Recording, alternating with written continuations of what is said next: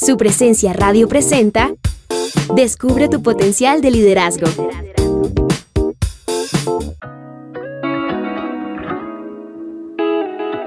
Hoy quiero hablarte sobre ganar la batalla en tu interior. Y para esto compartiremos este y otros episodios con la doctora Liz Millán, quien comparte con nosotros y en sus libros métodos eficaces contra la depresión y la ansiedad. Liz Millán es una consejera que cuenta con una maestría en trabajo social y un doctorado en consejería. Como terapeuta, ha atendido alrededor de 10.000 pacientes con depresión, trastornos de ansiedad y problemas de abuso de sustancias, tanto en su natal Puerto Rico como en el extranjero. Liz, en ocasiones expresamos nuestra alegría a través de lágrimas, pero en tu libro hay un concepto muy interesante. Se describen las lágrimas como la voz o el lenguaje del alma en dolor. Cuéntanos un poco más acerca de esto.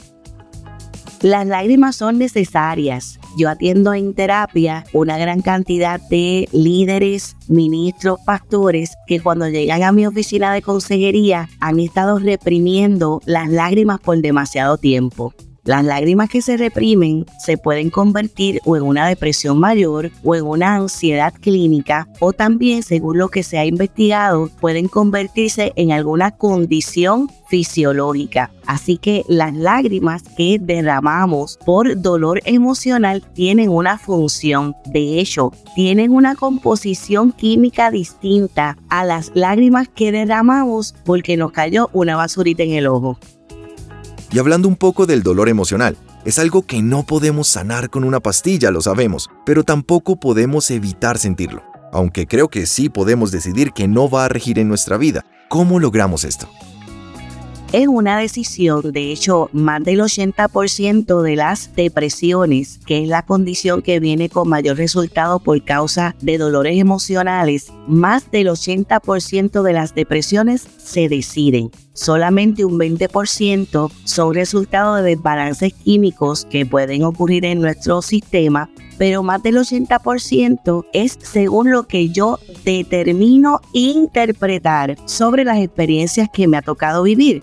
Ninguna situación en la vida conlleva carga alguna. La carga se la doy yo. Yo determino cuál es el propósito y cuál es el significado que le voy a dar a las diferentes experiencias que me ha tocado atravesar. Si te gustó el contenido de este mensaje, descubre más en el podcast Descubre tu potencial de liderazgo de su presencia radio. Gracias por escucharnos. Les habló Diego Sánchez.